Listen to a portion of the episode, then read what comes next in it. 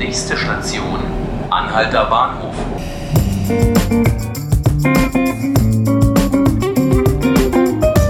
Hallo, willkommen zu 5 Minuten Berlin, dem Tagesspiegel Podcast. Ich bin Ruth Ziesinger und ich freue mich, dass Sie zuhören. In Berlin beginnen bald die Sommerferien und Tausende von Schülerinnen und Schülern freuen sich, dass sie für sechs Wochen mal nicht in die Schule gehen müssen. Aber es gibt auch Jugendliche, bei denen ist das gerade andersherum. Nämlich diese Kinder sind so krank, dass sie eben nicht mehr im Klassenzimmer sitzen können. Früher konnten diese Kinder und Jugendlichen eigentlich nichts anderes machen, als zu versuchen, den Lehrstoff alleine zu Hause nachzuholen. Aber das ist inzwischen anders. Und genau darüber möchte ich mit meinem Kollegen Oliver Voss sprechen. Hallo Oliver, schön, Hallo. dass du da bist. Oliver, du bist Mitglied in der Redaktion des Tagesspiegels Background für Digitalisierung und künstliche Intelligenz. Und du hast die Geschichte von Lukas Rase aus dem brandenburgischen Prenzlau recherchiert. Und das ist eine ziemlich beeindruckende Geschichte, denn Lukas konnte eben nicht mehr zur Schule gehen, aber er konnte trotzdem direkt am Unterricht teilnehmen. Oliver, wie war das möglich? Ja, Lukas äh, hat leider eine chronische Erkrankung, äh, Morbus Crohn, und konnte deswegen immer wieder auch über längere Zeit, mehrere Wochen, äh, teilweise Monate nicht zur Schule gehen. Ähm, seine Eltern haben dann aber einen Roboter gefunden. Mhm. Äh, der kommt von einer norwegischen Firma, No Isolation. Und dieser Roboter, äh, der kann anstelle von Lukas am Unterricht für ihn teilnehmen. Mhm.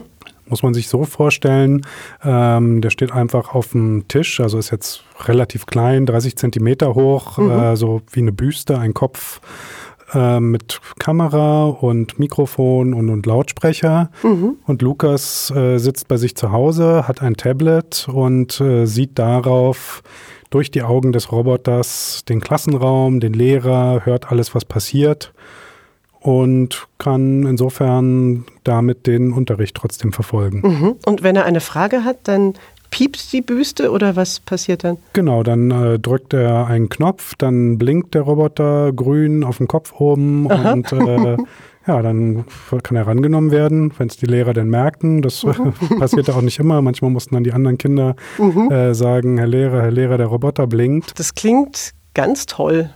Und trotzdem gab es ziemliche Schwierigkeiten, dass Lukas tatsächlich mit Hilfe dieses Roboters am Unterricht teilnehmen konnte. Was waren denn die Probleme? Genau, äh, eigentlich alles fantastisch. Äh, das Problem war nur der Datenschutz. Mhm. Das äh, ist ja immer mal wieder in Deutschland äh, vor allen Dingen eine Schwierigkeit. Und auch da äh, stellte sich heraus, äh, wenn denn dort Aufnahmen gemacht werden, Filmaufnahmen, dann braucht man die Einwilligung nicht nur der Lehrer, sondern vor allen Dingen auch erstmal aller Eltern äh, von den anderen Kindern, ob die denn womöglich was dagegen haben, dass ihre Kinder von so einem Gerät dann mhm. aufgezeichnet werden. Man muss wissen, äh, aufgezeichnet wird eigentlich nichts, sondern nur live übertragen. Mhm. Äh, und genauso äh, war es dann mit den Lehrern. Da gab es einige, die, die fanden das gut, die hatten auch kein Problem. Aber einige andere sagten dann, nee, das will ich ja überhaupt nicht. Und ich hier gefilmt und wer weiß, Ende lande ich irgendwie auf YouTube und überhaupt. Und die haben sich geweigert und damit durfte dann in diesen Stunden äh, das Gerät auch nicht eingesetzt werden. Wenn ich das richtig verstehe, bräuchte es eigentlich, damit eben so ein, ein Roboter problemlos eingesetzt werden kann, eine, ein, ein neues Gesetz oder eine, eine Gesetzeserweiterung, Änderung. Wie sieht denn die gesetzliche Situation denn gerade aus im Blick auf den Einsatz solcher Hilfsmittel? Ja, das ist äh, das nächste Thema. Föderalismus äh, führt auch immer mal wieder zu Schwierigkeiten äh, in Deutschland. Ähm, denn zuständig ist nicht das äh, Familienministerium, auch nicht das Bildungsministerium, sondern dann wieder die Länderministerien, mhm. äh, auch datenschutzmäßig. Ähm, ich habe beim Bundesdatenschutzbeauftragten Ulrich Kelber gefragt.